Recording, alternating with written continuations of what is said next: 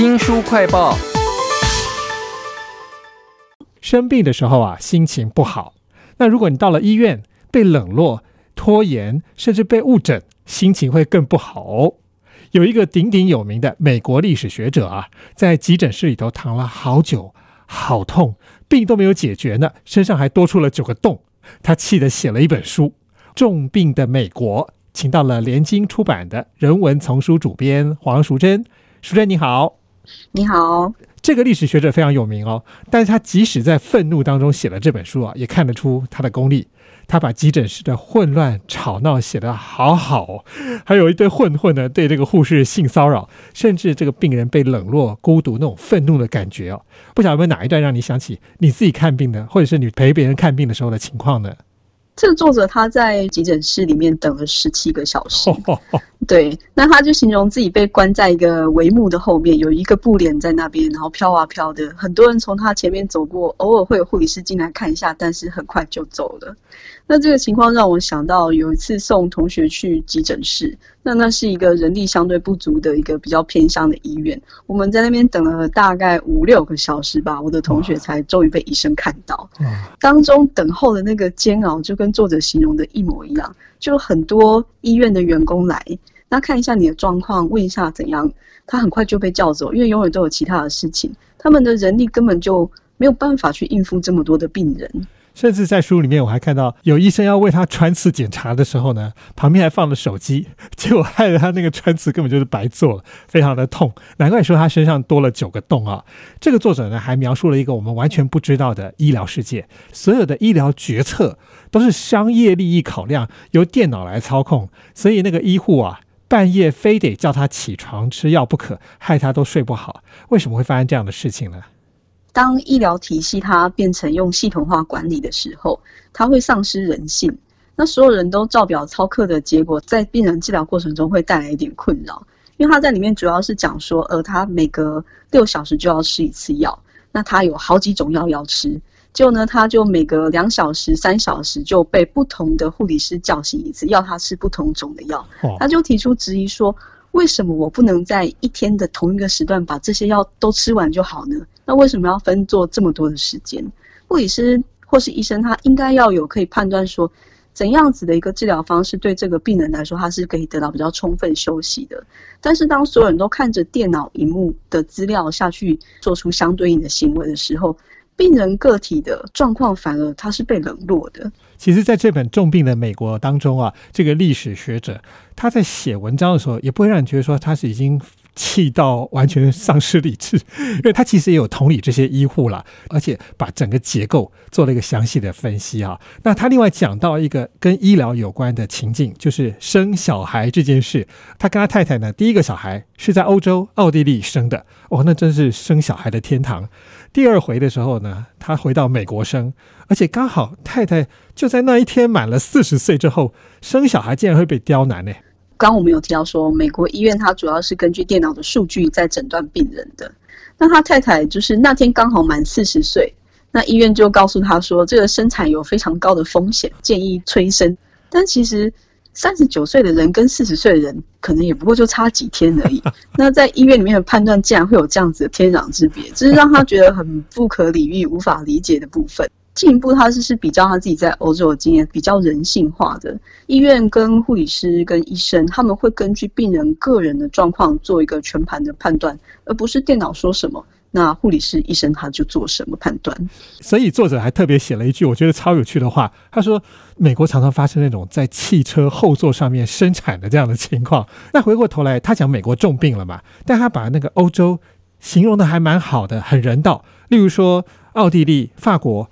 医疗的那个技术或科技并没有比美国进步，但是在作者的眼中啊，他觉得这真是一个天堂，连一般的民众都懂得要尊重生小孩或者是养小孩的权利。哎，这我想是他们社会福利跟整体社会氛围的一个不同。因为在美国的话，医疗商品化了，你要生小孩，你可能必须要有非常好的保险。才可以去支撑你可能在医院里面住院啊，或是怎样子的一个情况。那作者他有提到说，他妻子在美国生产之后呢，在医院里面很长一段时间没有人理他，没有人告诉他老婆说要怎么样哺乳，然后要怎么照顾小孩。他说他老婆在那样子冰冷冷环境当中，已经有点忘记要怎么照顾小孩。虽然他已经生了第一胎，但是在奥地利或是法国，那作者的经验是，虽然说他们医疗前端的那个设备或是进步可能比不上美国，可是他们整体的。结构性的社会福利网，它是非常健全的。你从开始怀孕的第一天，就会有人告诉你说，那接下来我们的这个社会、这个政府会有哪些设施可以使用，会有哪一些制度你是可以用的，甚至有哪一些经费你是可以申请的。那可以去哪里上课，可以见哪一些人咨询他们的意见。这些东西全部都是美国欠缺的。这个历史学者有说啊，他其实还蛮容易偏头痛的。他在法国的时候，那个医生竟然有一个小时的时间。可以跟他一边沟通病情，一边决定怎么样来处理他的偏头痛。但他这种偏头痛很急的时候，在美国遭到的待遇就非常惨了，这是天壤之别啊！这本书叫做《重病的美国》。那由于这个作者是一个历史学者，他在写这种很愤怒的书的时候，还不忘带到一点，我觉得还蛮悬疑的事情，甚至有一点像是那个历史的疑案。他就讲到说：“哎，美国现在在放任那些。”没有钱、没有能力看医生的人哦，乱吃这些鸦片类的止痛药。他突然跳到一个结论：川普这种人胜选。他怎么把这两件事情结合在一起的？美国产妇很容易在汽车后座上生产的这件事情，是因为呢要有医疗保险才可以支付高昂医药费。大家都很怕说去了医院，结果我还要在那边住三天，我就必须要付出庞大的经费，所以会拖到最后一刻，就是在最痛、最痛、最痛。非必要的时候才去医院，就是在那些普普通通像他这样长期偏头痛这样状况，他们是能忍就忍。所以这作者在书里面说，这个社会让他变成一个忍痛专家。那会使用鸦片类的就是止痛药物的人，其实基本上也就是这一些普罗大众。他们没有比较好的医疗保险，那害怕就是去医院就付出庞大医药费。那唯一可以做的方式就是让自己舒服点了。那这也是为什么药物滥用的事情会这么严重。那之所以会跟川普胜选这件事情扯上关系，是因为当大家在这样子一个绝望的情况之下。你还有什么希望呢？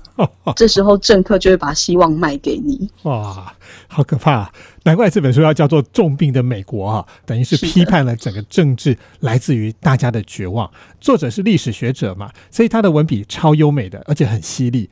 我很喜欢他写书的时候，常常有一种理性跟感性同时出现。例如说，他在急诊室痛得要死的时候啊，他不想打电话过来说，因为明明有更好的世界，但是我。就是这个重病的历史学者，并不在那儿。其实还有很多句子都让人很有感触。哎，是的，他平常是一个就是很严谨的历史学者，但在这本书里面，他难得感性了。那他里面我很喜欢的一句话是，他说他自己身上发生的这些事情，就像过去世界上所有发生过的事情一样，因为他是历史学者，他过去研究非常多相关类似的惨事。他认为呢，自己会有这样子的遭遇，并不是因为个人的运气比较差，而是呢，这个整体的系统它都出了问题，并不是你一个人的错，并不是说这个人没有买好保险，并不是说这个人不努力赚钱，也不不是说这个人他不努力保养身体，而是当整体的政治环境也好。医疗环境也好，都是这个样子的时候，个人在里面他事实上是很无力的。那我觉得他展现了一个他自己很大的一个胸襟。没有想到历史学者在愤怒之余，还可以写出这么犀利的书，书名叫《重病的美国》啊！甚至他还骂了整个体制里头，包括川普，包括了媒体，还有不看新闻的大众。欢迎读者自己去体会啊！但有一点，我觉得他还特别替那些医护说话了，医疗商品化。所以这些医护忙得半死，而且根本没有发言权，使得病人落难了。其实这个问题台湾应该也是蛮严重的。那作者在里面提说，就是医疗商品化这部分是，他们把医院视为公司在经营，那每个床位它都必须有它的经济效益才行。医院在最经济的状况之下，它必须要尽量缩减它的人手，然后多收病人。所以他在这里面就说，医护忙得要死，病人落难。但是医生有什么发言权呢？那只能跟着整体的决策去走。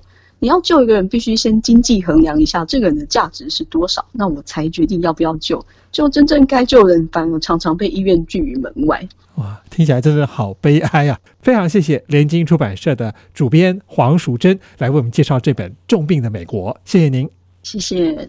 新书快报在这里哦，包括了脸书、YouTube、Spotify。Podcast 都欢迎您去下载订阅频道，还要记得帮我们按赞分享。如果你对于现在的医疗体系啊，怎么样让你非常生气又觉得很孤独的话，也欢迎来给我们留言哦。我是周翔，下次再会。